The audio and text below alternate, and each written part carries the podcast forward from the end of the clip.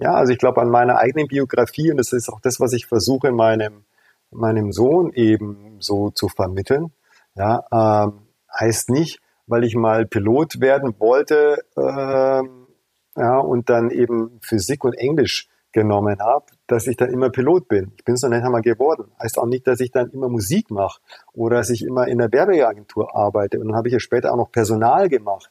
Ja, also ich glaube, das Coole an unserem Leben ist doch, dass wenn wir offen genug sind und bereit auch sind, auch mal wieder um Schritte zurückzugehen, dass wir so viele tolle, faszinierende Möglichkeiten haben. Willkommen bei Queraussteiger, ein Podcast von André Hennen, das bin ich, und German Wahnsinn, mit denen produziere ich das hier. Ich spreche hier mit spannenden Menschen, die ihre Idee umgesetzt haben, die ihr Café eröffnet, ihr Buch geschrieben oder einen ganz neuen Beruf begonnen haben. Kurz Menschen, die heute etwas ganz anderes machen, als sie früher gemacht haben. Ich will wissen, warum sie das gemacht haben und vor allem wie. Wie fängt man an, was war super und was sollte man besser vermeiden. Los geht's mit einem ehemaligen Jazz-Trompeter und Marketing-Experten, der heute Gründer von Yambu Bukoba ist. Das ist eine Hilfsorganisation für Kinder in Tansania. Queraussteiger Clemens Mulukosi. Ja, willkommen zur 32. Folge Queraussteiger. Ähm, die Brand 1 hat mal einen Beitrag über ihn betitelt mit Der Unermüdliche. Und das will bei der Brand 1 ja was heißen. Ähm, bis zwölf in Tansania aufgewachsen, dann nach München gezogen, angefangen Musik zu studieren, als Jazz-Trompeter gearbeitet, Kommunikationswirt gelernt, dann im Marketing ein 100.000 Euro Jahresgehalt aufgegeben, um 2008 Yambu Bukoba zu gründen. Das ist eine Hilfsorganisation, die Kindern in Tansania hilft, und zwar durch Sport. Das ist so erfolgreich, dass es 2015 den Start Social Bundespreis von Angela Merkel gab. Er sagt über sich selbst, dass seine Hautfarbe weder zu München passt noch zu Tansania und er vielleicht deswegen so früh gelernt hat, Brücken zu bauen. Und die baut er auch heute immer noch. Er sitzt gerade in München, ich sitze in Hamburg. Gleich geht's um Tansania. Ich freue mich riesig, dass du da bist. Clemens Molokosi. Mensch, das ist aber eine tolle Ansage, lieber André. Ich freue mich auch, äh, freue mich auf unser Gespräch und äh, freue mich auf die Leute, die da uns zuhören werden. Danke ja, dir, André. Ja, gerne, gerne. Du hattest ja vor deinem beruflichen Querausstieg ähm, schon mal einen, äh, und zwar mit zwölf von Tansania nach München. Vielleicht erklär doch einfach mal, wie es wie es dazu kam und wie sowas sich anfühlt. Mhm. Ich glaube, ich fange sogar noch mal einen Tick früher an mit mit fünf oder so, nämlich mit fünf von München nach Tansania. Also ich bin nämlich in München geboren und ähm, als ich fünf war, ähm, sind meine Eltern, meine Schwester und ich nach Tansania. Meine, meine Eltern wollten da eigentlich dann immer bleiben. Mein Vater ist aus Tansania, meine Mutter ist aus Memmingen. Mein Vater, der kommt aus Tansania, aus einem Dorf am Westufer des Viktoriasees. Der hatte ein Stipendium damals bekommen in den 60er Jahren und hat in München an der LMU Chemie studiert und ist dann als er mit seinem Studium fertig war und dann sogar auch so Professor war, ist er dann zurück, um an der Universität zu lernen. Also das ist eigentlich mein, mein erster irgendwie so Break als Fünfjähriger. Und äh, wie, wie das so war. Mensch, ich glaube halt, dass man als Kind, äh, da reflektiert man nicht so, sondern als Kind sind die Sachen einfach so, wie sie sind. Ähm, das ist irgendwie schade, dass man seine Kindergartenfreunde äh, aufgibt. Man hat noch gar keine Idee, was das eigentlich bedeutet. Ja, man hat keine Idee, was da auf einen zukommt. Ähm, und auch, dass man seine Großeltern erstmal jetzt lange Zeit dann nicht mehr sehen wird, sondern das erfasst man dann erst, wenn es dann tatsächlich so ist. So, und in Tansania ist es eigentlich sehr, sehr schön, für mich als Kind gewesen. Der Indische Ozean ist da in Dar es Salaam, ähm, wo wir ab und zu zum Schwimmen gegangen sind. Hm, da gibt's lecker Früchte, wie man das, sich das so ein bisschen vorstellt. Die Bananen sind noch süßer, die Mangos sind noch süßer, die Papayas sind noch größer und noch süßer. Ähm, und das ist irgendwie so Abenteuer pur. Man kann überall barfuß rumlaufen, was ich toll fand aber du verstehst die Sprache nicht. Ja, und du verstehst auch nicht irgendwie so Sitten und Gewohnheiten, die es da so gibt. Und das ist dann erstmal eine, eine riesige Umstellung. Neben dem, dass es irgendwie richtig heiß ist. Ja, und so. Aber es ist ganz anders. so kann ich das sagen.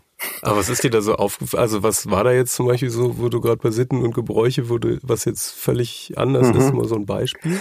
Also so ein Beispiel in Tansania in der Kultur, da ist das Alter, der Respekt vor dem Alter, vor, vor Ämtern, vor, ähm, vor, auch vor Gästen ist extrem wichtig, heißt in anderen Worten, also wenn ich da meine Großmutter grüße, dann würde ich da vor ihr nicht nur so ein, so ein Knicks machen, sondern ich gehe da so richtig so auf dem Knie und dann sage ich da was in der Sprache des Volksstamms meines Vaters. Ja, und das ist alles irgendwie so ganz ernst. Das machst du ja hier nicht. Gehst ja nicht vor deiner Großmutter irgendwie, machst noch so einen Knicks. Ähm, das ist irgendwie so ganz anders. Ja, oder beispielsweise, als ich dann in die Schule gekommen bin, in die Grundschule äh, in Tansania, da gibt's halt noch die Prügelstrafe. Ja, und zwar oh. ganz, ganz offiziell. Also mit anderen Worten, wenn du da mal deine Hausaufgaben nicht gemacht hast oder du schwätzt oder es gibt halt irgendwie was anderes, dann schickt dich der Lehrer raus und sagt, okay, jetzt suchst du dir mal einen schönen Zweig, mit dem kommst du dann wieder rein und dann kannst du es dir aussuchen, ob du das auf die Hand oder auf den Hintern haben möchtest. Genau, also es sind schon gravierend, gravierend andere Sachen. Oder wir haben in der Grundschule mal gelernt, wie man sich seine Nägel mit einer Rasierklinge schneidet. Ah. Ja, also ich glaube, hier in Deutschland würde man sagen, Mensch, du lernst, dass du eine Rasierklinge nicht anlangst. Ja. ja also die Situation ist nochmal anders. Genau. Krass, ah, das hast du ja schon alles, also klar, mit, mit äh, über fünf, da, äh, äh da kriegst du alles mit. man das alles, ne? Ja, ja. genau, genau. Ja, da kriegst du schon alles mit. Aber es ist auch sehr schön. Also wie gesagt, es ist auch sehr abenteuerlich. Ähm, da war mal ein, ein Affe in, im, sag ich mal, auf dem Baum in unserem Garten und äh, ja, und das ist natürlich was, was ganz was Außergewöhnliches. Da muss jetzt so bei uns hier extra in Tierpark gehen, aber dann ist er trotzdem hinter einem, hinter einem, ähm, sagt man, hinter einem, hinter Glas oder, oder hinter Gittern oder so. Und da ist er einfach so. Und wenn du dem blöd kommst, dann fängt er an, dir hinterher zu laufen und kann dich vielleicht auch noch beißen und sowas. Also es ist, es ist ganz ja, anders. Gibt's so, genau. das passiert eher selten. Du hast ja, Richtig. Du hast ja mal gesagt, ähm, du warst ja für ähm, deine Hautfarbe passt halt für Tansania, warst du zu hell und für München äh, zu dunkel, also dass es nie so richtig mhm. ins, ins allgemeine Bild gepasst hat. Wie war das denn mhm. dann in Tansania? Also hast du da was gemerkt oder so? Also ja, also in Tansania merkst du halt relativ, also das fängt schon damit an, hey, du kannst die Sprache nicht, dann hast du eh schon verloren. Ja. Also die Leute sind sehr, sehr nett, ja, aber du kannst die Sprache nicht, dann ist klar, Mensch, da gehörst du eh nicht irgendwie so dazu.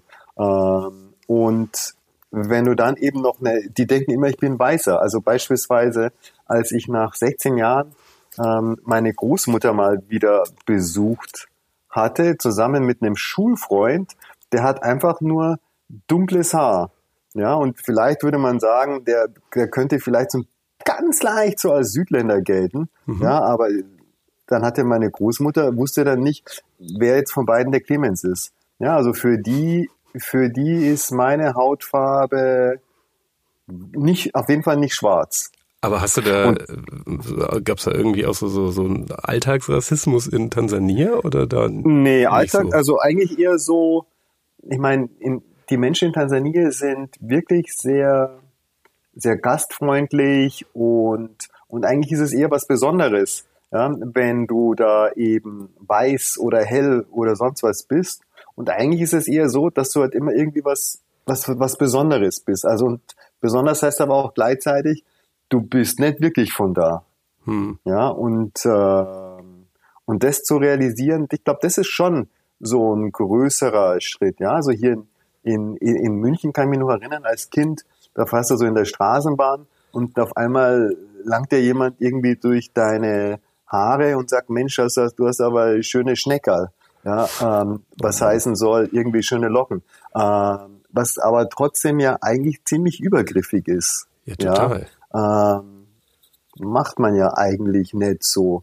So, also aber da merkst du auf jeden Fall, da bist du irgendwie was anderes oder gibt natürlich schon Kinder, die dich hänseln oder du kriegst auch mit, wie, wie deine Mutter beschimpft wird, ja, dass sie eben mit einem farbigen Mann zusammen ist. Äh, so, und dann denkst du, Mensch, in Tansania ist jetzt irgendwie alles so fein und da wirst du dann nicht beschimpft, aber du merkst halt trotzdem, nee, du bist nicht so wie die anderen.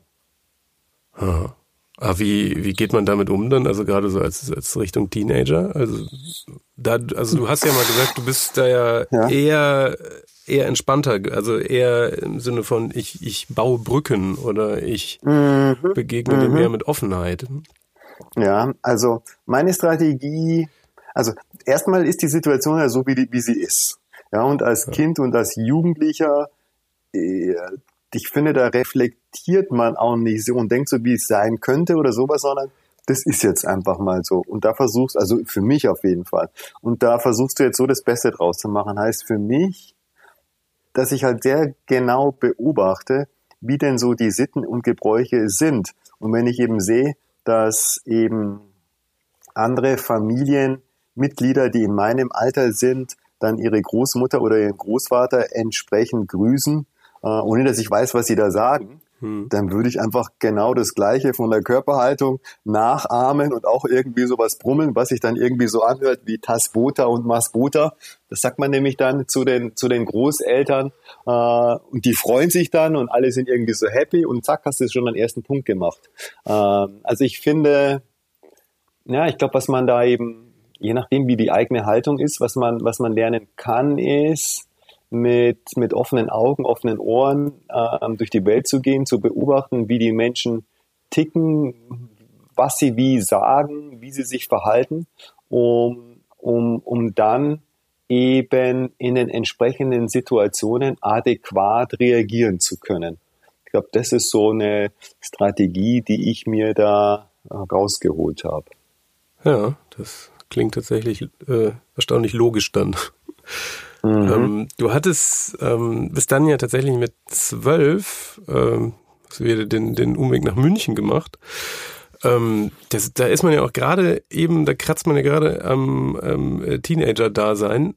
Mhm. Und erklär das mal, was war da los? Mhm. Also zum einen mal, das, das Gravierendste für mich ist nicht so sehr gewesen, wiederum von Tansania nach, nach Deutschland zu kommen, sondern das Gravierendste für mich ist eigentlich gewesen, dass die Situation zu Hause zwischen meinem Vater und meiner Mutter oder grundsätzlich mit meinem Vater, dass die eigentlich dann unerträglich war und ich einfach total happy war. Also mhm. welches Glück, ja, dass wir da wegkommen. So. Das war mal so dieses eine, das dieses Emotion, dieses Emotionale. Das andere ist gewesen, zu dem Zeitpunkt wollte ich unbedingt, da war mein Traum, ich würde würd gern Pilot werden. Und was ich schon verstanden habe, ist, dass mit der Bildung, die ich da in Tansania kriege, puh, die Chance, dass du damit Pilot wirst, dass das relativ klein ist. Ja, und insofern war ich happy, dass ich auf eine vernünftige Schule komme. Ja, und in Tansania ist eigentlich auch so üblich, dass wenn Leute ein bisschen Geld haben, dann würden sie ihre Kinder auf Internate schicken und meistens auch, je nachdem, wie viel Geld sie haben, auf Internate in anderen Ländern. So, also im Nachbarland Uganda beispielsweise.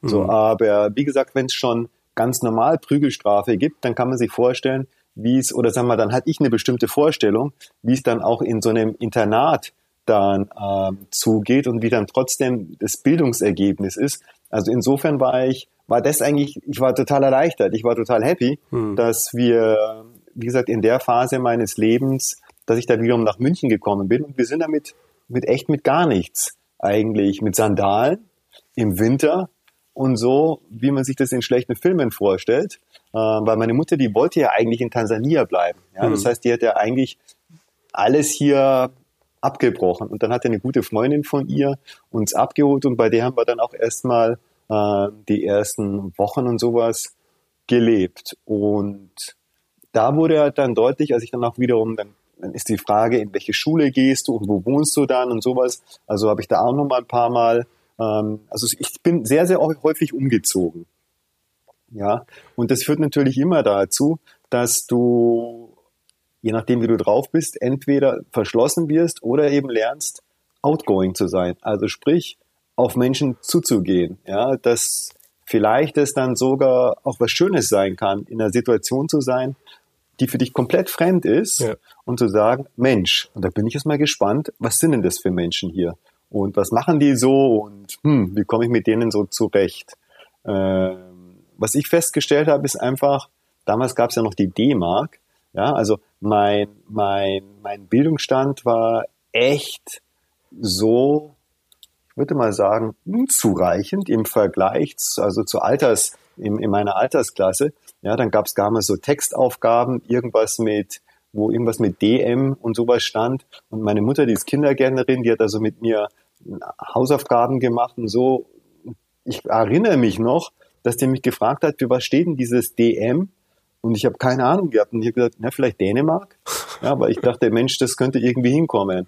Ähm, also es ist diese Wissenslücke, das hm. ist halt echt hart. Ja. ja, was, wo sich alle, was, was für alle anderen Larifari total simpel, irgendwie easy und sowas ist, hm. wo du dir alles neu aneignen musst. Das ist, finde ich, echt ein Riesenakt. Ja. Und dann finde ich auch jetzt im Nachhinein betrachtet, ist das dann auch für mich deutlich geworden, der fehlt halt so ein gesamter kollektiver Kontext, den es gibt. Also ich glaube 72 oder sowas war Olympiade hier in München ja, war das 72? Weiß nicht genau. Auf jeden Fall, das ist ja was ganz was Besonderes gewesen und irgendwelche Fußball-Weltmeisterschaften und was weiß ich, Fußballvereine, davon habe ich überhaupt in Tansania ja gar nichts mitbekommen. Heißt mit anderen Worten, wenn die Leute dann immer über irgendwie das Tor von so und so oder bla bla bla gesprochen haben, das ist für mich wie böhmische Dörfer, wie man auch so sagt, ja. Und das ist finde ich eben schon was, also dir fehlen Bezugspunkte, ja, so kollektive Sachen. Es gibt ja so Sachen, die, sagst du nur ein Stichwort und jeder weiß sofort, Mensch, WM 2006, Sommernachtsmärchen oder wie das, Sommermärchen und jeder hat ein Bild im Kopf. Ja. So, und jetzt unterhältst du dich mit jemand und der schaut dich nur mit großen Augen an und hat kein Bild im Kopf. Ja, ich glaube, Kann eine Chance sein. Total. Ja, genau. Kann eine Chance sein, kann aber auch einfach sein, also dass man dann sagt, äh, ja, also so wie wenn, wenn Leute so Insider-Witze haben, ja, und du halt keine, keinen Zugang dazu hast. Ich finde, das ist halt die, die Herausforderung, äh, das kann, das kann entweder an einem Selbstwertgefühl nagen und du bist dann total unsicher. Und das musst du halt irgendwie versuchen, anderweitig zu kompensieren und damit klarzukommen, weil es ist ja nicht mal, ist ja nicht mal gegen dich gerichtet, sondern ist er, hängt einfach nur daran, wie gesagt, dass dir bestimmte Sachen nichts sagen und so. Mhm. So würde ich das beschreiben. Du hattest eben im Nebensatz mal äh, kurz erwähnt, der die Situation in Tansania, also vor dem Au vor dem Umzug nach München, war unerträglich. Mhm. Mhm. Darf ich fragen, was da alles oder was da? Ja, du kannst alles ist? fragen. Ich kann ja, ich kann ja entscheiden, was ich ja nach, was ich ja nach äh, beantworte. Also, mein Vater ist auf der einen Seite ein sehr, sehr heller Kopf gewesen und auf der anderen Seite hat er aber irgendwie seine Probleme, die er hatte, mit Alkohol kompensiert. Und ja. dann gab es häusliche Gewalt gegen meine Mutter und gegen mich. So. Und ja, da bist du dann einfach froh, wenn du da rauskommst. Ja, das ist äh, ja, absolut nachvollziehbar. Und mhm. dann seid ihr richtig dann vor ihm geflüchtet dann quasi, oder? Exakt. Ja, und das war, ist auch gar nicht so einfach, ja, weil das hat natürlich dann auch mit dem Stolz von Männern zu tun und die Frau dann weg und die Kinder auch und sowas. Ja. Ähm, also das war höchst, höchst, höchst, höchst dramatisch. Also ich merke so jetzt so als Erwachsener, mh, hm, oft, mein Sohn, der ist jetzt, wird jetzt 25, der, der hat mich oft so als Kind, Jugendlicher so gefragt nach Geschichten von, von damals, weil es natürlich spannend ist, wenn ein Vater da in Tansania aufgewachsen ist. Hm. Und ich konnte ihm gar keine Geschichten erzählen. Der gesagt, das kann doch nicht sein, dass dir da nichts einfällt. Das Thema ist einfach, im Nachhinein habe ich für mich verstanden, ich habe das einfach ausgeblendet. Ja, also das ist, das sind wirklich schöne Sachen, aber das sind auch viele Sachen, äh, die einfach scheinbar so unerträglich gewesen sind, dass ich das einfach so ganz, ganz, ganz, ganz weit weg, hinten tief runter und mit ganz vielen Schlössern die Tür zu, Haken dahinter. Ja, das hilft wahrscheinlich. Aber, ja. Oder hast, also hast du das, hast du ihn dann nachher nochmal getroffen eigentlich? Ja, klar. Also meine, wie gesagt, mein, mein, mein Vater, der kam dann, lass uns mal sagen, so alle drei, vier Jahre oder sowas mal und wir hatten aber auch nur wenig Kontakt. Äh, und wie gesagt, ich war total happy, dass ich dann hier war und dann später mal als, würde man sagen, also mit, wo ich mit meinem Abi fertig war, also das beschäftigt dich ja trotzdem. Mhm. Ja, und äh, oder mich hat es beschäftigt, ich will das nicht generalisieren. So, und, und irgendwann, also irgendwann habe ich mir dann gedacht, also ich habe versucht, mich in seine Situation zu versetzen. Also nochmal, wie gesagt, dieser Mörderdruck, der da von deinem ganzen Land in dich projiziert wird, dass du einer von den Auserwählten bist, du sollst jetzt hier Bildung auftanken und dann dazu beitragen, dein Land nach vorne zu bringen. Ähm, dann, wie die Situation wohl hier in Deutschland für ihn gewesen ist. Ähm, und ich glaube einfach, dass der Alkohol eben eine, eine Art für ihn war, das irgendwie so zu kompensieren. Und dann war der halt außer Rand und Band. Ähm, aber so habe ich mir das dann für mich selber vorgestellt und dann konnte ich ihm auch für mich, so im Zwiegespräch mit mir selber, äh, dann quasi verzeihen, was nicht heißt, dass ich das gut finde. Ähm, und später habe ich ihn dann auch, also ich habe dann meinen Vater immer mal wiederum auch besucht. Ähm, wir haben nicht so darüber gesprochen, aber also, wie soll ich sagen, das ist so, hm, äh, es ist kompliziert oder es ist, es ist, es ist äh, schwierig. Also du, du weißt, das ist so, wenn, wenn du mit jemand eben eine Beziehung hast, wo du weißt, Mensch, es gibt was Großes, Unausgesprochenes zwischen, zwischen euch. Mhm. Ja, da wo sich halt niemand dran traut. Mhm. Ja, und, äh, und damit lebt ihr dann so. Boah. So würde ich das beschreiben. Das ist extrem unangenehm. Stimmt. Ja, aber, aber, habt ihr das Stimmt. jemals aufgelöst? Nee. Also sagen wir mal, zuerst war ich, äh, also ich glaube, um, um das aufzulösen, das erfordert ja, also mindestens eine Person muss irgendwie diese intellektuelle, emotionale und psychische Reife und sowas haben, hm. um das dann anzugehen. Äh, als mein Vater noch lebte, hatte ich das noch nicht. Ja, und von ihm kam das auch nicht. Mhm. Genau. Und dann in München hast du dann mhm. da was, also als du dann angekommen bist, dann hast du ja mhm. äh, angefangen Musik zu studieren. Das war das erste. Ja, oder? also hier habe ich erstmal, hier habe ich ja erstmal mein Abi gemacht. Ja, und dann nach dem, also ich wollte eigentlich Pilot werden, wie gesagt, und habe gedacht, läuft. Deswegen habe ich auch eben, habe ich dann auch Physik-Leistungskurs und, und Englisch als, als meine Hauptfächer gewählt, weil man mir sagte, das brauchst du irgendwie so als Pilot. Und dann dann passiert ja was, was Witziges im Nachhinein. Auf jeden Fall. Es gab damals immer mal wiederum so Berichte von rassistischen Übergriffen in der Bundeswehr.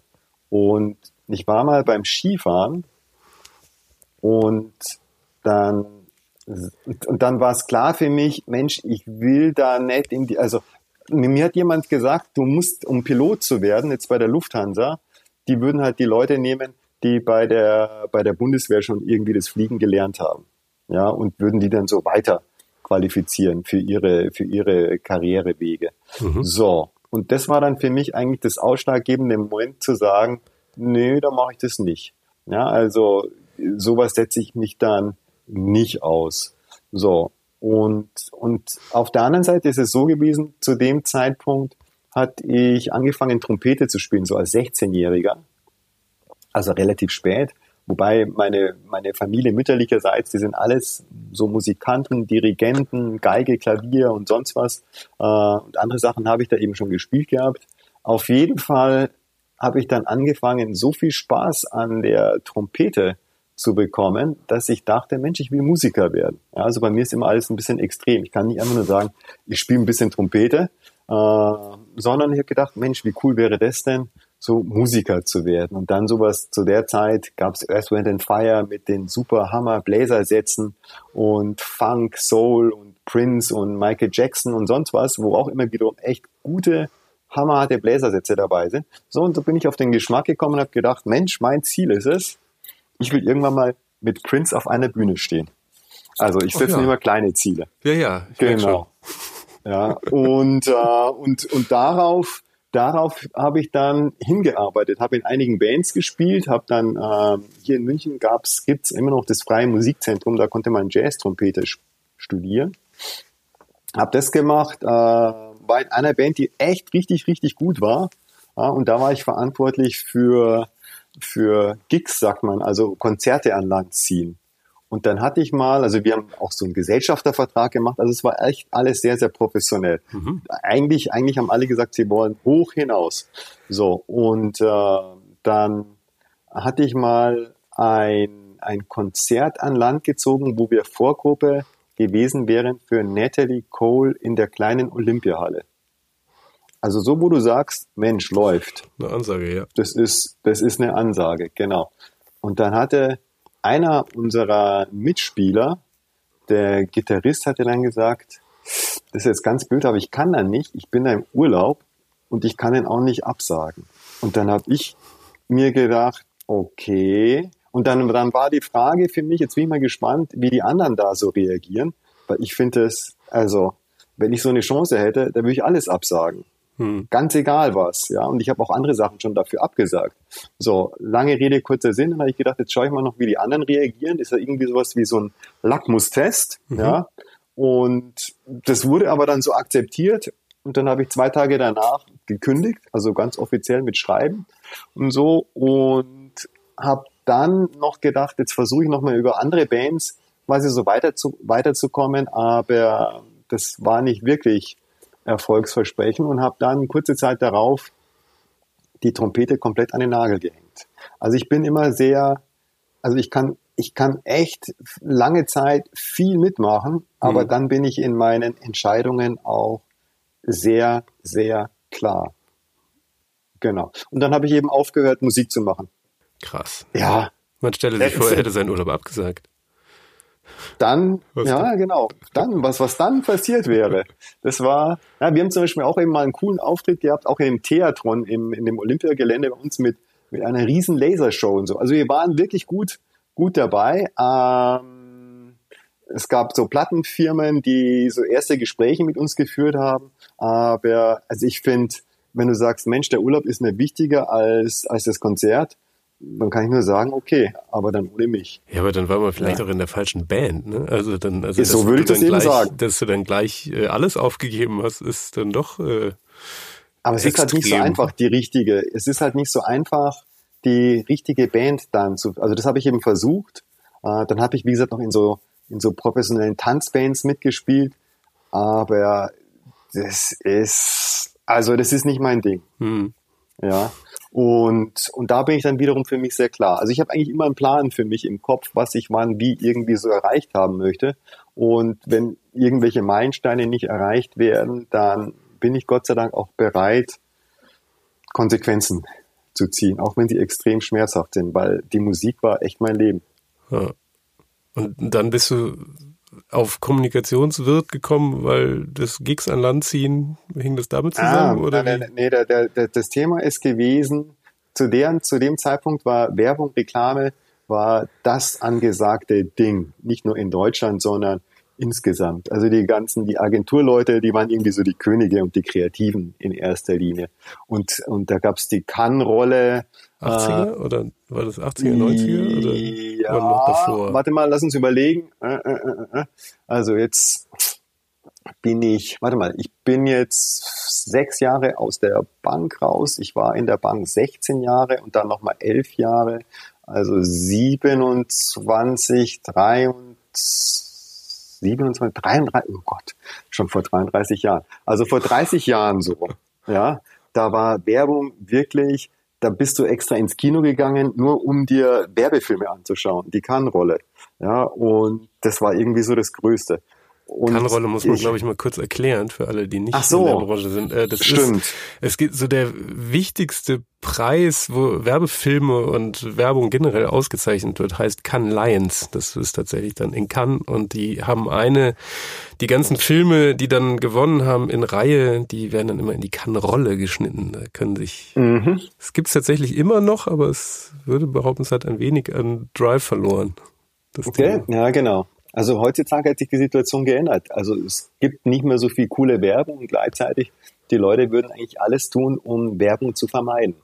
Ja, äh, aber damals, wie gesagt, war das total angesagt. Das war total cool und ähm, und ich hatte eben einen von von der von der Freundin ähm, der Bruder oder von der Freundin des der Freund des der Bruder, der war hier bei einer sehr angesagten Agentur und man spricht halt dann so über Werbung und dann, dann fand ich das irgendwie total cool.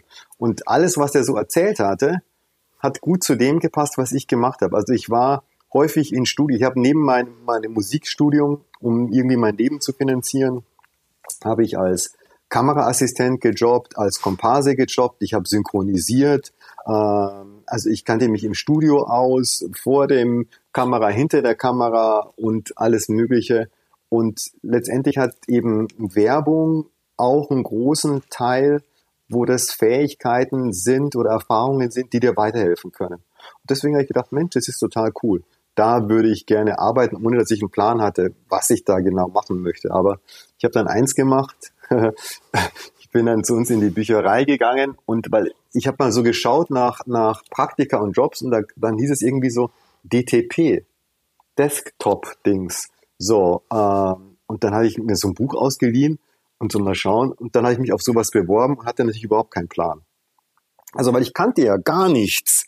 So, aber immerhin hat der freundliche Mensch von der Agentur hat, hat irgendwie das Gefühl gehabt, der Clemens, der brennt und der, der hat irgendwas in mich gesehen. Auf jeden Fall hat er mich weiter vermittelt an eine andere Agentur.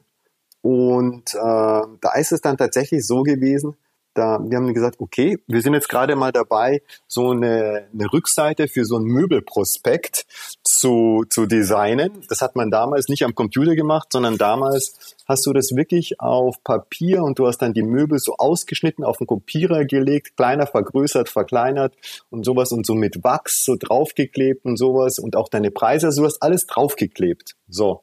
Und da haben sie gesagt, Mensch, das haben wir jetzt schon mal zum, beim dritten oder vierten Mal hat der Kunde das schon mal abgesägt das, da kannst du dich jetzt hinsetzen und kannst einen Vorschlag machen. Da habe ich gedacht, das ist genau das Richtige. Ich habe, es war halt ein Zufallskling, oder? Der Kunde war halt dann, wie soll ich sagen, hat er die Geduld verloren. Lange Rede, kurzer Sinn. Mein Vorschlag wurde genommen und ich hatte den Job. So, und das war halt dann ein Volontariat, weil ich ihm von vornherein gesagt habe, ich habe noch, also ich, ich ich weiß noch nicht, was ich da genau machen möchte. Und dann hatte ich wirklich die Chance, in alle Bereiche so reinzukommen, Texten, aber eben auch so als, als Kreativer ähm, und dann aber auch in Beratung und auch Produktion. Und dann habe ich für mich festgestellt, beraten, das finde ich irgendwie total cool. Also kommt jemand, hat ein Problem, du hörst gut zu und hast eine Idee, wie du sein Problem lösen kannst. Und wenn du gleichzeitig noch Produktion machst, also sprich, du bist derjenige, der dann auch die Druckerzeugnisse abnimmt und, äh, und überprüft, dann bist du auch derjenige, der zum Schluss wiederum was, also das fertige, die Lösung in die Hand gibt, nämlich seinen Prospekt oder seinen Katalog und sowas. Das fand ich total cool. Genau, und darauf habe ich mich dann spezialisiert und habe ich festgestellt, ah, Beratung und Produktion das zusammen, das ist nicht die Lösung. Du musst dich auf eins konzentrieren und das war dann für mich die Beratung und auch diese Strategie, Marketing, Kommunikation und auch die, sagen wir, das BWL-mäßige. Und dann habe ich angefangen, ein Abendstudium zu machen neben meiner Agenturzeit. Und dann bin ich gewechselt. So, dann war, war die Frage eben, Mensch, so was, welche Agentur gehst du jetzt? Äh, eine kleine, wo du Mädchen für alles bist oder eine große, wo du eben so Spezialist bist und die einen guten Namen hat und die auch in deinem Bereich, nämlich in der Beratung richtig stark ist. Und dann bin ich zu Serviceplan gegangen. Es hört sich alles so einfach an. Ähm, da gehört auch immer Glück dazu. Ähm, auf jeden Fall war ich dann bei Serviceplan. Das war und ist Aber damals war das auf jeden Fall so die angesagteste Agentur so hier in München, auch jetzt so was Berater, Beratung anbelangt. Ähm, und genau, da war ich dann für sechs, sieben Jahre. Hab das dann bis gemacht zum Etatdirektor. Da bist du also verantwortlich für mehrere Kontakte, hieß es damals. Ich weiß gar nicht, wie das heutzutage ist. Auf jeden Fall die Ansprechpartner für die Kunden. Und hast dann auch eine Budgetverantwortung, also da geht es auch um richtig viel Geld. Und hast auch natürlich auch Druck, weil du musst und darfst wirtschaftlich arbeiten. Und das finde ich einfach total cool. Ja, dass du Sachen auch messen kannst. Nicht nur Solarifari-Zeug, weil man sich irgendwie sympathisch findet, sondern geht ja zum Schluss darum, dass die Leute dann oder die Firmen dann auch irgendwie was abverkaufen, dank der Kampagnen, die da so gemacht werden. Aber erklär mal den Job, also für alle, die diesen Job jetzt nicht kennen, also die jetzt nicht mhm. genau, also wie, wie sieht da so der typische Tag aus? Weil der typische Tag, genau, alles klar.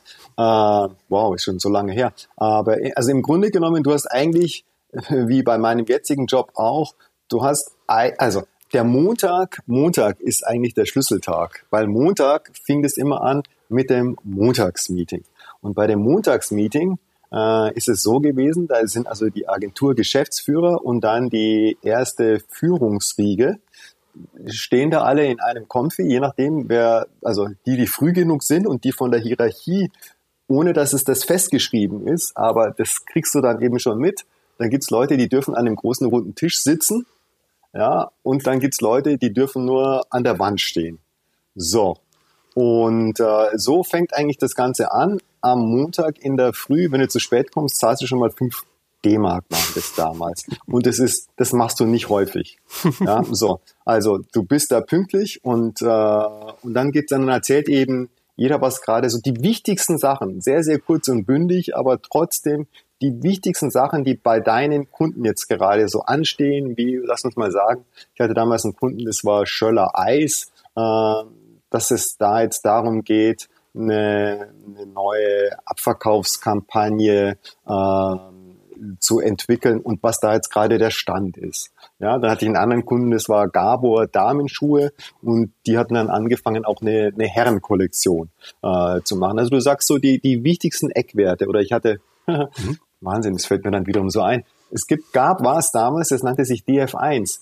Das war so ein Wettbewerber zu, zu damals war das, ja, also zu Sky. Sky ist es jetzt dann eben geworden.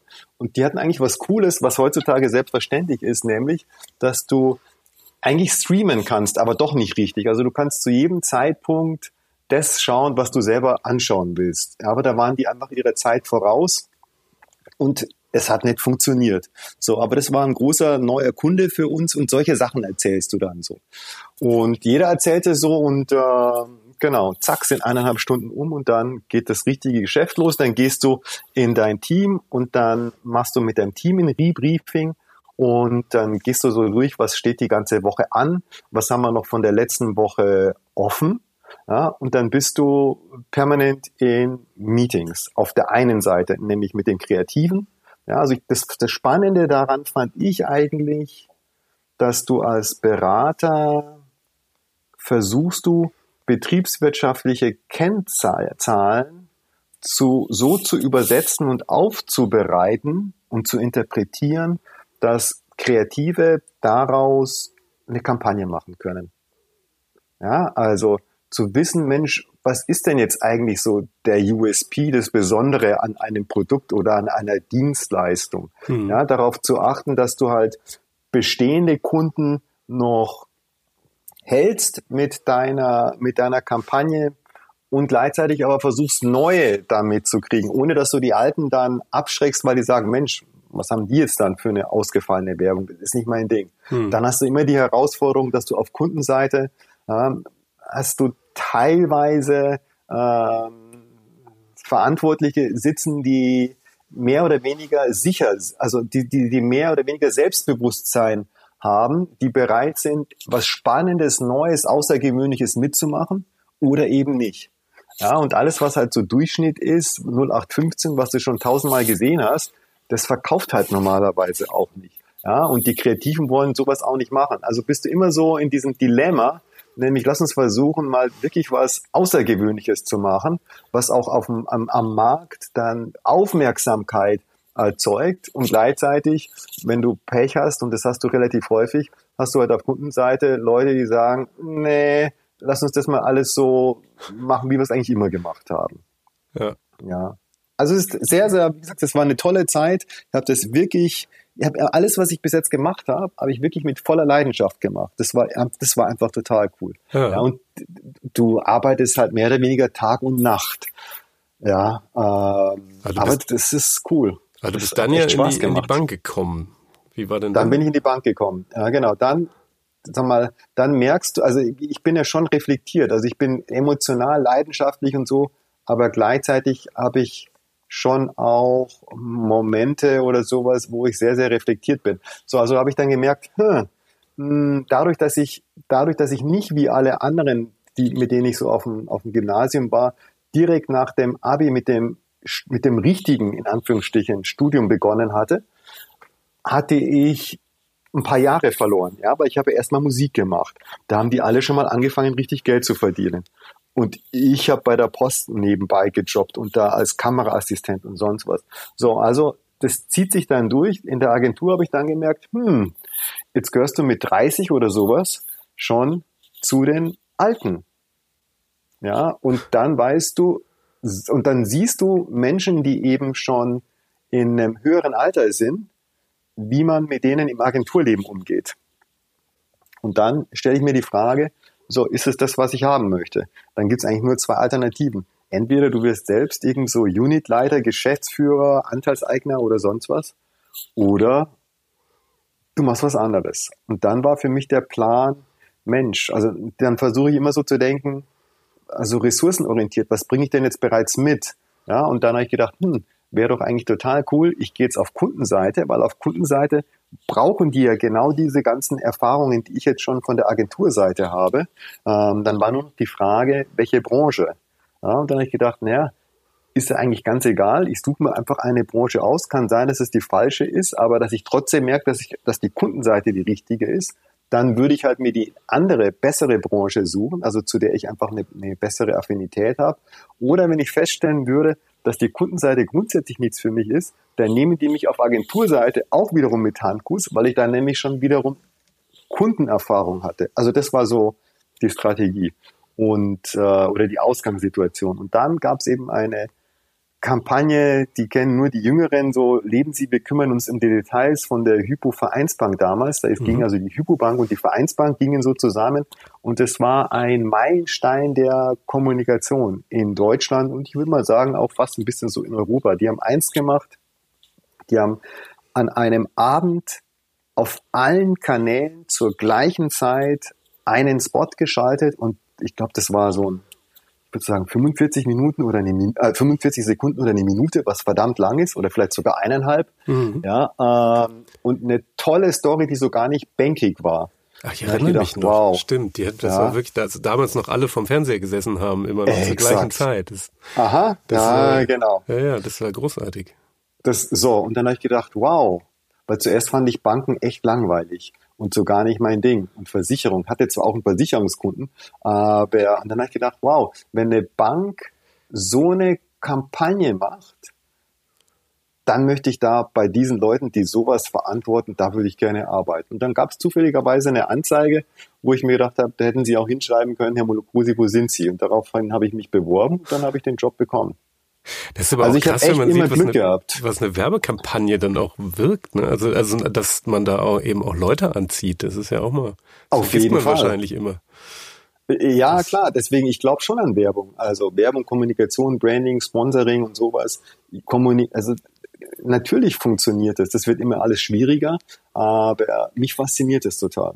Ja. So, und so bin ich dann bei der Bank gelandet. Genau, so kam das. Ja. Und wie war, Und das war natürlich auch ein Break. Also wie gesagt, weil, weil es sind halt mehrere, mehrere, Entschuldigung, wenn ich dich nee, unterbreche, Brüche. Also auf der einen Seite äh, von der Musik, dann mehr oder weniger komplett raus und dann zu sagen Werbung. Dann würde man vielleicht noch sagen, na gut, ist auch irgendwie kreativ, ist aber trotzdem was anderes. So, und dann von der Werbung in eine, äh, Anführungsstriche, spießige Bank. Er würde, ist auch wiederum so komplett was anderes. Also im Grunde genommen, das ist auch immer komplett anders. Und es ist auch extrem, extrem herausfordernd, finde ich. Schwierig, du hast schwitzige Hände lange Zeit und, und du hast viele Momente, wo du unsicher bist und so. Ähm, aber ganz ehrlich, ich liebe das auch. Ja, also ich glaube, das ist aus meinem, hat sich dann eben wahrscheinlich durch meine Biografie dann eben so, so herausgebildet. Ich schätze das total. Ich finde, es sind total intensive Phasen und, und das bedeutet auch, du brauchst halt eine Bereitschaft, dich auch hinstellen zu können, zu sagen, hey, ich kenne mich jetzt da nicht aus und deswegen habe ich jetzt ganz, ganz viele Fragen. Hm. Und dadurch kriegst du aber auch Antworten, die du, die eben andere Leute nicht kriegen. Und mit diesen neuen Antworten kannst du dann eben auch Dinge gemeinsam machen, die andere Leute nicht machen können, weil die ja nur die 0815 Fragen stellen, ja, weil alles, ja, alle anderen Fragen stellt man ja nicht mehr, weil da ist, wäre man ja vielleicht, würde man sich irgendwie so eine Schwäche geben und äh, das finde ich total spannend. Es ist super anstrengend, es ist nicht immer schön, du musst die Zähne zusammenbeißen und äh, du gehst echt durch ganz, ganz schwierige Phasen, aber unterm Strich, also wenn ich jetzt die Uhr zurückstellen könnte und die Frage wäre, würde ich irgendwie irgendwas anderes, eine, Entscheidung anders machen? Bis jetzt nicht. Das war einfach, das war richtig gut. Ja, genau. Anstrengend, richtig anstrengend, aber auch richtig gut. Aber was genau war da eigentlich anstrengend? Also, wenn das, also du kommst in eine Bank rein, also die, die Agentur war schon echt was Großes. Damals, als ich da rausgegangen bin, hatten wir 300 Mitarbeiter. Ich sage immer noch mir, weil ich bin den Leuten auch noch so verbunden und ich mag die. Ja, also da, da war, das waren 300 Mitarbeiter. Für Agenturverhältnisse damals ist es echt viel gewesen. Also da warst du echt eine große Nummer. So, und dann kommst du in die Hypovereinsbank und das waren, glaube ich, also 37 oder 46.000.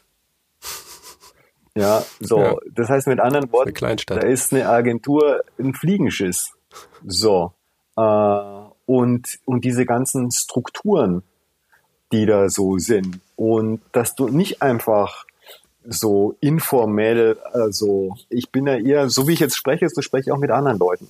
Ja, und das ist halt in, in so einem Konzern nicht immer das, was die Leute erwarten. Ja, und äh, die Herausforderung für mich ist damals die gewesen, dass die Führungskraft, die mich eingestellt hatte, ja, ähm, dass die nach vier oder nach sechs Wochen dann selbst die Bank verlassen hat. Und das, sag mal, das Bescheuerte oder sag mal, die, die, die Challenge, sagen wir es mal so, die Challenge ist die gewesen, meine Rolle war, mh, hm, dass ich der Schlaue bin von der Agentur, der jetzt den Bankleuten äh, dabei hilft, äh, besser mit Agenturen zu arbeiten. Also sprich, ich bin der Nase weiß, ich weiß, wie es geht, ja, weil die Bankleute das halt nur so on the job gelernt haben und ich aber von der Agentur kam. So, als jetzt meine Führungskraft weg war, haben die alle ihre Türen zugemacht und haben mich so komplett abblitzen lassen. Hm. Von wegen der Schlaue von der Agentur. Der soll jetzt mal schauen, äh, wie er da klarkommt. Und das war echt, echt hart. Ja. Aber hat es denn ja halt extrem so, lange da dann ausgehalten, sage ich mal. Ja, genau, weil ich bin Marathonläufer und sagen wir mal, äh, ich habe immer ein Ziel im Kopf. Ja, und, und es ist auch so, dass du bei einem Marathon durch Phasen gehst, wo du denkst, ich kann nicht mehr und warum bin ich hier und warum soll ich das mir alles antun und sowas. Aber je nachdem, wie du eben mental drauf bist und was dein Ziel ist, dann ziehst du das halt durch. Und dann bin ich in einen anderen Bereich gekommen, eben bei der Führungskraft, die damals diese Kampagne auch verantwortet hat. Leben Sie, wir kümmern uns um die Details. Und diese Führungskraft ist mir seitdem echt ans Herz gewagt. Also wir schätzen uns sehr. Er hat mich gefördert und fördert mich noch heute und, äh, und ist einfach ein wahnsinnig guter Typ. So. Und in der Abteilung habe ich dann sowas Tolles machen dürfen, wie beispielsweise FC Bayern Sponsoring. Ja, also nochmal. Und ich habe ja keine Ahnung von Fußball gehabt. Ja, aber nicht mal in Tansania habe ich Fußball gespielt. Äh, und von wegen, also was ich aber drauf hatte, war aufgrund meiner Agenturerfahrung, ich habe sehr viel so Direktmarketing, DRTV, äh, so ähm, Kampagnen gemacht, wo es darum geht, wie viel Geld musst du ausgeben, also was kostet dich ein neuer Kunde und was musst du tun, um einen neuen Kunden zu gewinnen und wie lange dauert es und wie sind die einzelnen Schritte. Hm. Das konnte ich extrem gut. Und die Idee mit dem FC Bayern Sponsoring ist eben gewesen, dass wir versucht haben, was ganz was Neues, Innovatives zu machen, nicht nur etwas für das Image zu machen der Bank.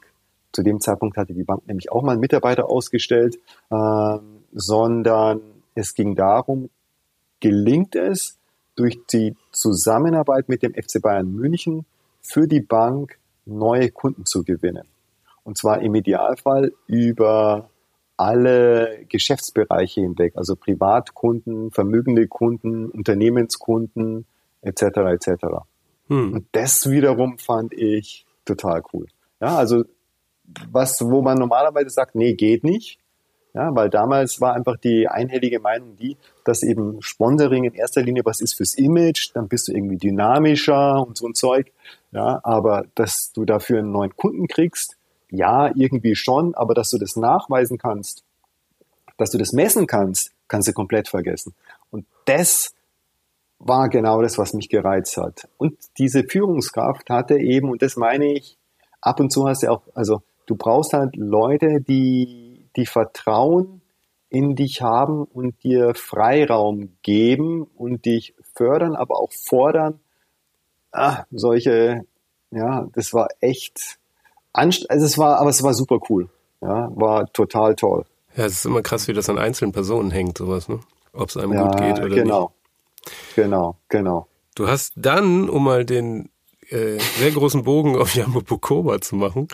Ähm, in, der, in diesem Brand 1 Artikel stand, du hast dann tatsächlich irgendwann während deiner Arbeit da die Doktorarbeit von deinem Vater auf dem Dachboden gefunden. Und dann fing das an. Oder wie, erzähl du nochmal, ja, wie, wie, wie denn dieser also, Bruch losging. Ja, also im Grunde genommen, das waren mehrere Sachen, die so schleichend kamen. Das eine ist gewesen, dass ähm, mein Vater 2006, das war nämlich genau Weltmeisterschaft, so März, April oder sowas, starb mein Vater in Tansania. Und ich habe eine SMS von meinem Cousin bekommen, da stand nur drin, Professor is dead, weil die haben den nur immer Professor genannt. So, und dann war die große Frage, ich bin ja so der Erstgeborene, äh, und was, also wie interpretiere ich jetzt meine Rolle? Also dann äh, habe ich gedacht, na gut, das ist jetzt mein Job, mich darum zu kümmern. Mein Cousin, der hat mich dabei unterstützt, meine Mutter, meine Schwester, meine Frau und mein Sohn und mein Schwager. Wir sind dann nach Tansania, wir haben seinen Haushalt aufgelöst, also der lebte in Dar es Salaam und äh, bei uns ist es so üblich, also in dem Stamm meines Vaters ist es so üblich, dass die Toten im Garten begraben werden. Und zwar im Garten, also im Garten des Hauses der Großeltern. Also kann man sich so vorstellen, dass du, wenn du da die Hintertür in den Hinterhof gehst und aus dem Hinterhof rauskommst, da sind da lauter Bananenstauden und Kaffee, Kaffeepflanzen, da gibt's Ananas und andere Sachen wachsen da. Und dann ist da ein wachsender Friedhof. So, und äh, dann geht's darum, eben diesen Sarg irgendwie, ich weiß nicht wie viele Kilometer, 1000 und noch was Kilometer von A nach B zu bringen und dann eben auch so eine Beerdigung zu organisieren und zu finanzieren und sonst was. Und äh, als wir dann den Haushalt von ihm eben aufgelöst haben, da war noch eine alte Seekiste, die kannte ich noch aus meiner Kindheit. Da sind noch Kinderbilder gewesen und alles Mögliche, ja, wo du dann auf einmal so in Erinnerung schwelgst. Auf jeden Fall, da war eben auch seine Arbeit drinnen, die habe ich mir mitgenommen, neben ein paar Bildern und sowas. Und hinten drinnen ist eine, eine kleine Biografie gewesen, nur so eine halbe Seite.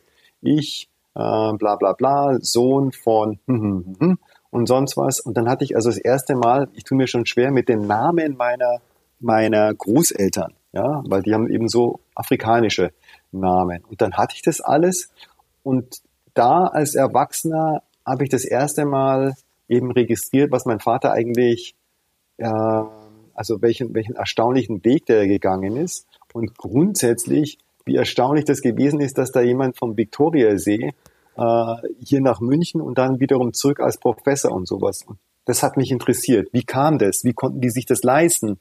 Und so. Und dann habe ich eineinhalb Jahre angefangen zu recherchieren. Damals gab es ja dann schon Internet dann habe ich zufälligerweise eine Doktorarbeit gefunden im Internet, eine amerikanische. Da gab es ein Zitat von meinem Großvater. Ja, wo mhm. der erzählt hat, wie das damals so gewesen ist und sowas.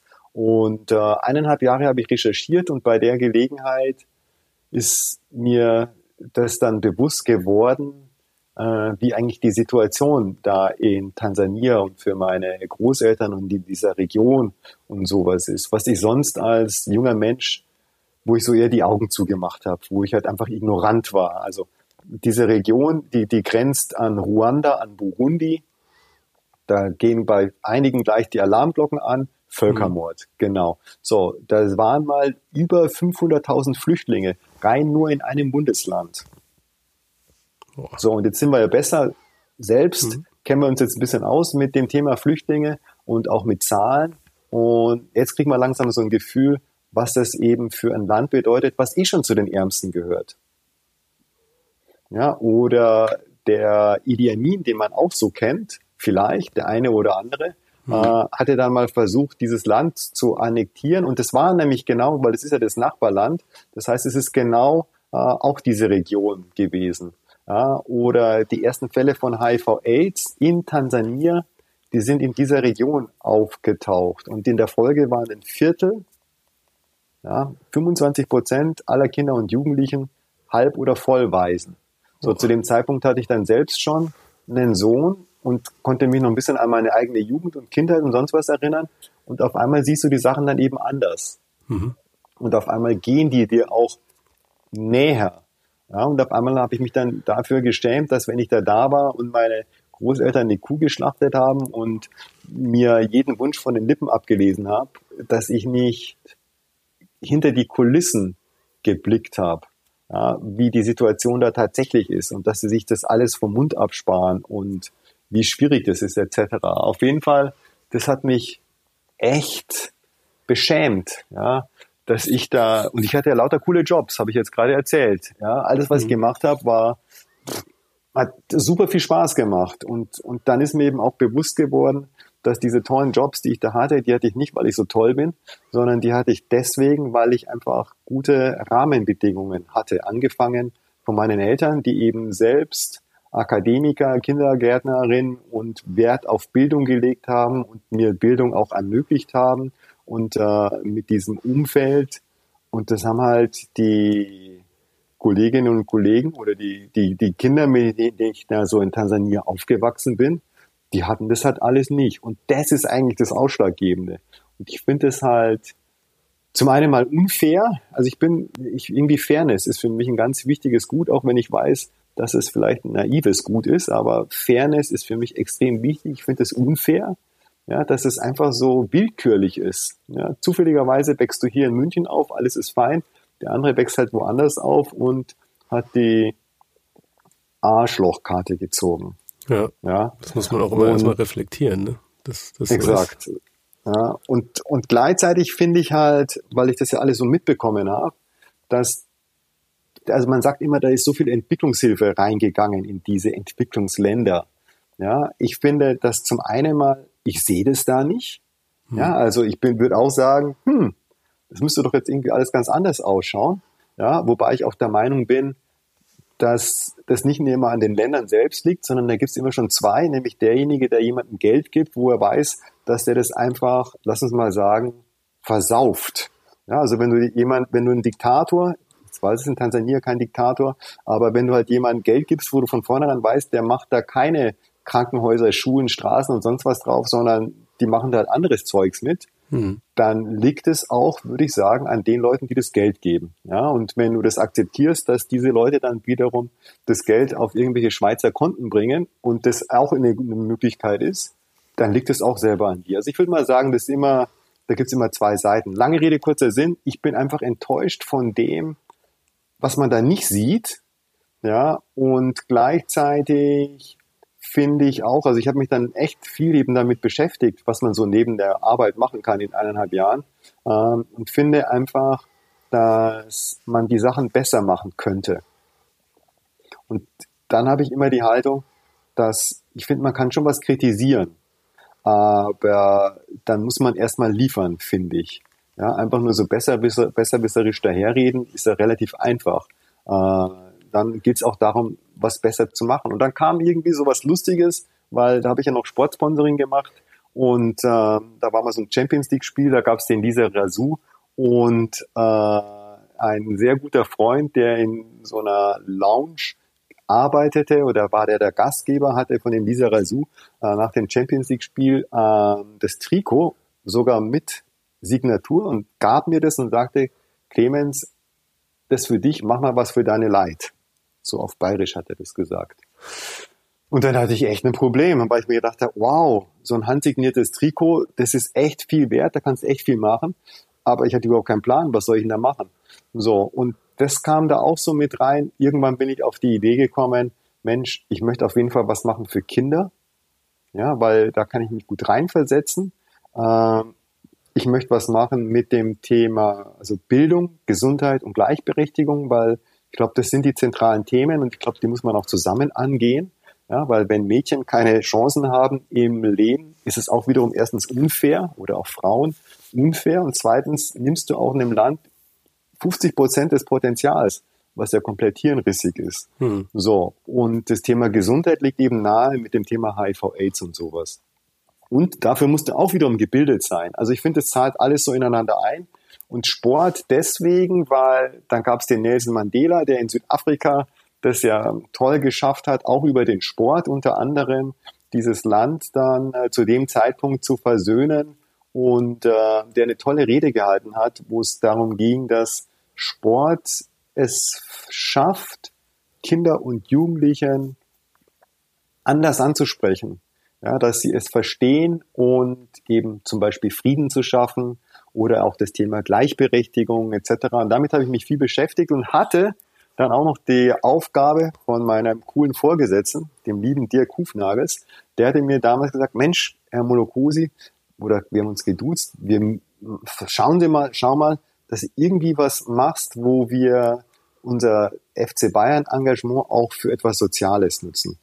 Und dann habe ich da recherchiert und bin auf die Idee gekommen, dass wir eine Kooperation machen mit einer sozialen Münchner Initiative, die heißt Bund kickt gut. Da ging es in erster Linie darum, dass Flüchtlingskinder äh, über den Sport äh, eine Betreuung erfahren, aber dann auch ähm, ja, integriert werden.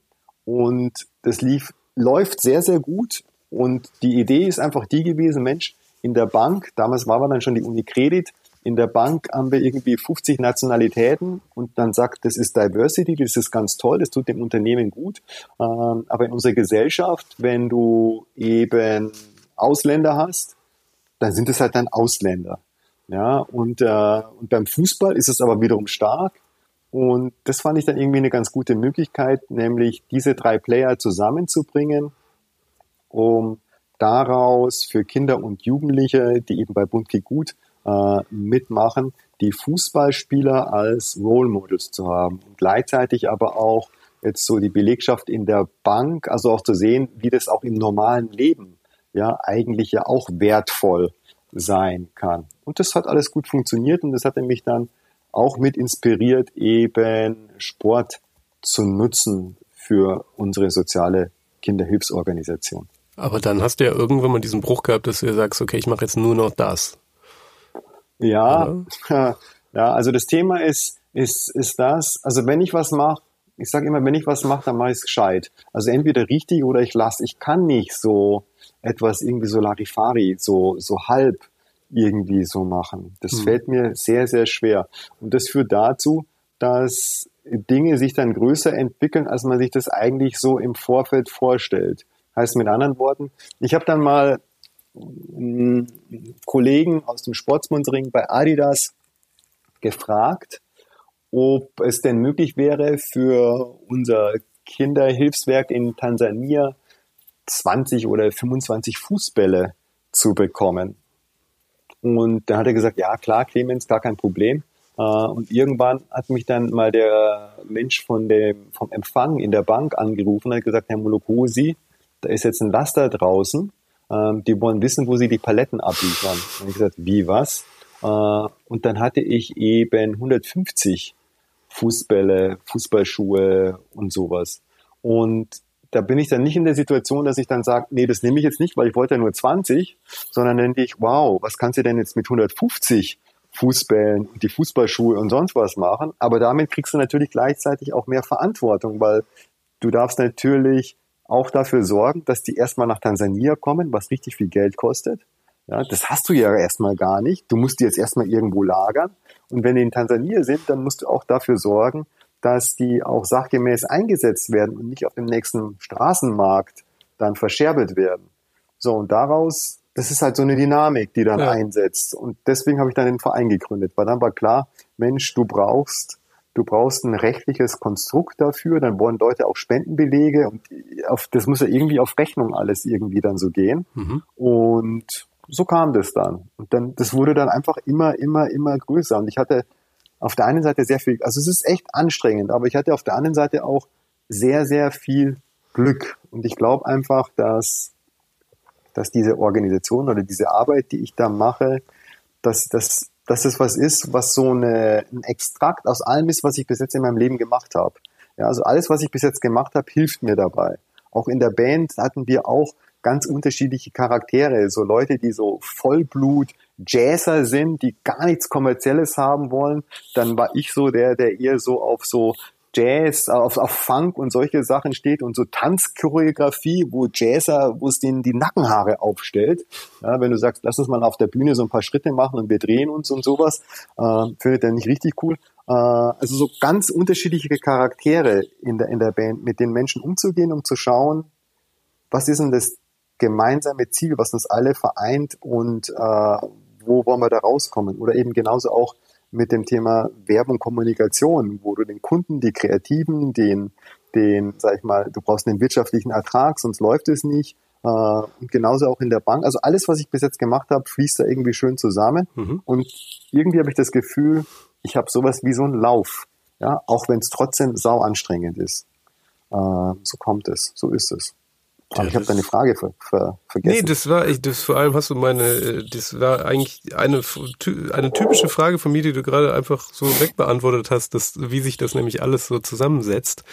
Aber mhm. wenn du jetzt nochmal so rückblickend auf diese ganzen Stationen guckst, was wäre so, und also den Podcast hier hören ja relativ viele, die sich selber so ein bisschen orientieren oder mal zu gucken, das, was ich gerade mache, mache ich das eigentlich jetzt mein Leben lang oder was kann ich einfach irgendwas anderes anfangen? Wie geht sowas?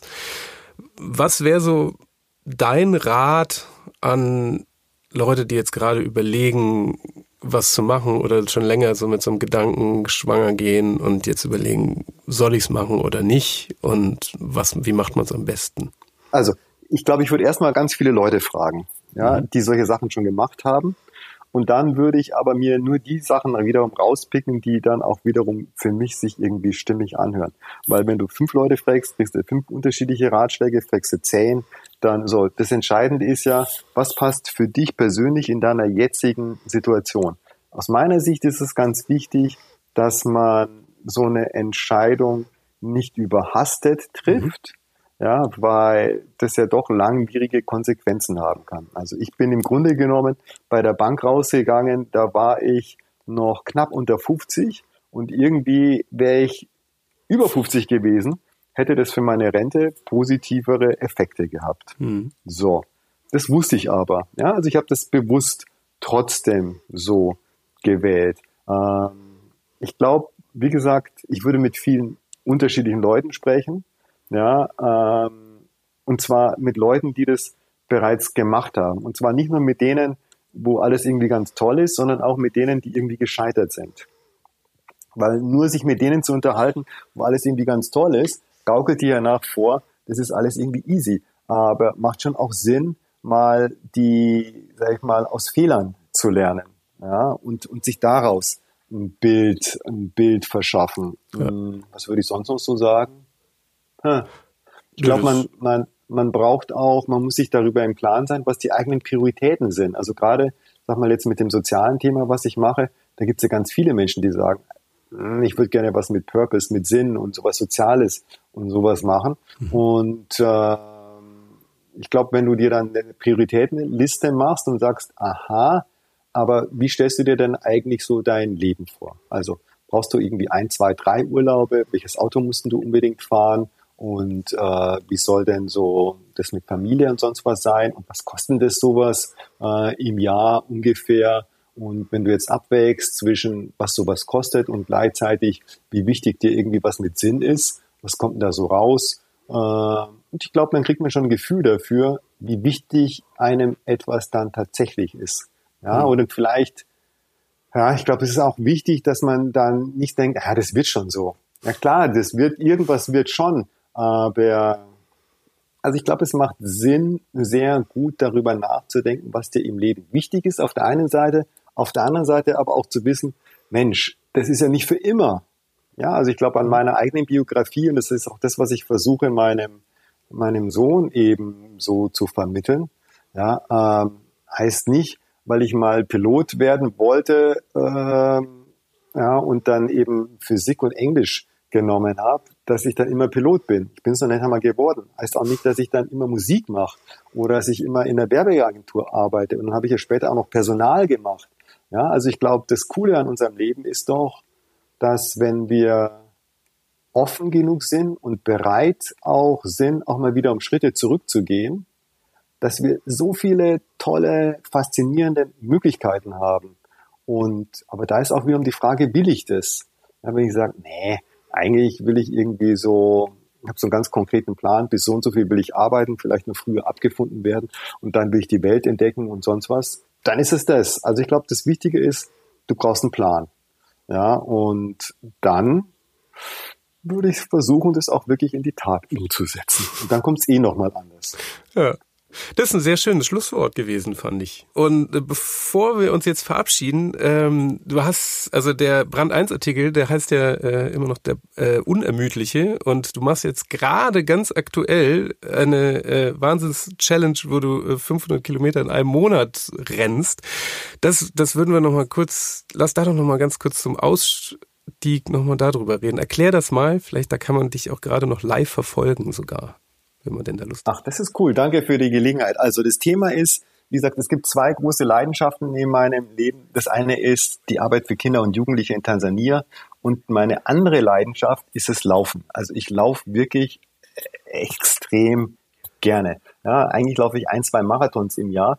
Die sind jetzt alle abgesagt gewesen wegen Corona und jetzt bin ich auf die Idee gekommen, jeden Monat meine Laufleistung zu erhöhen. Hatte angefangen mit 300 Kilometer, dann bin ich habe gesagt, okay, 333 wäre cool, dann 400, dann 444 und dann war die Frage, könnte ich vielleicht auch 500 Kilometer laufen?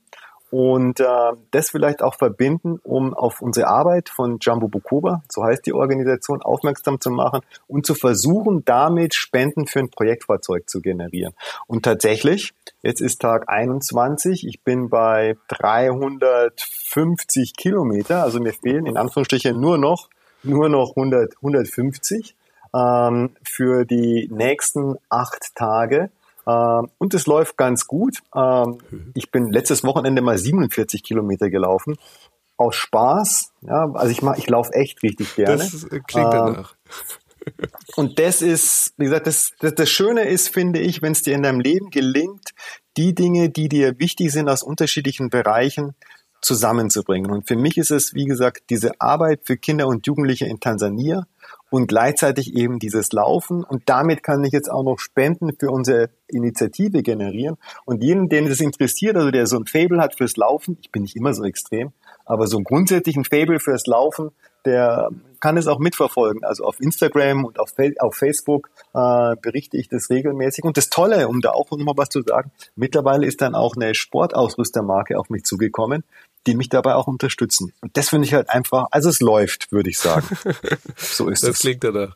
Ja, das ist großartig. Ich war auch, äh, ähm, wenn man äh, Clemens Mulukosi auf Instagram kann ich äh, sehr empfehlen. Also da äh, fühlt man sich gleich äh, so, ich fühle mich jetzt gerade irgendwie sehr faul.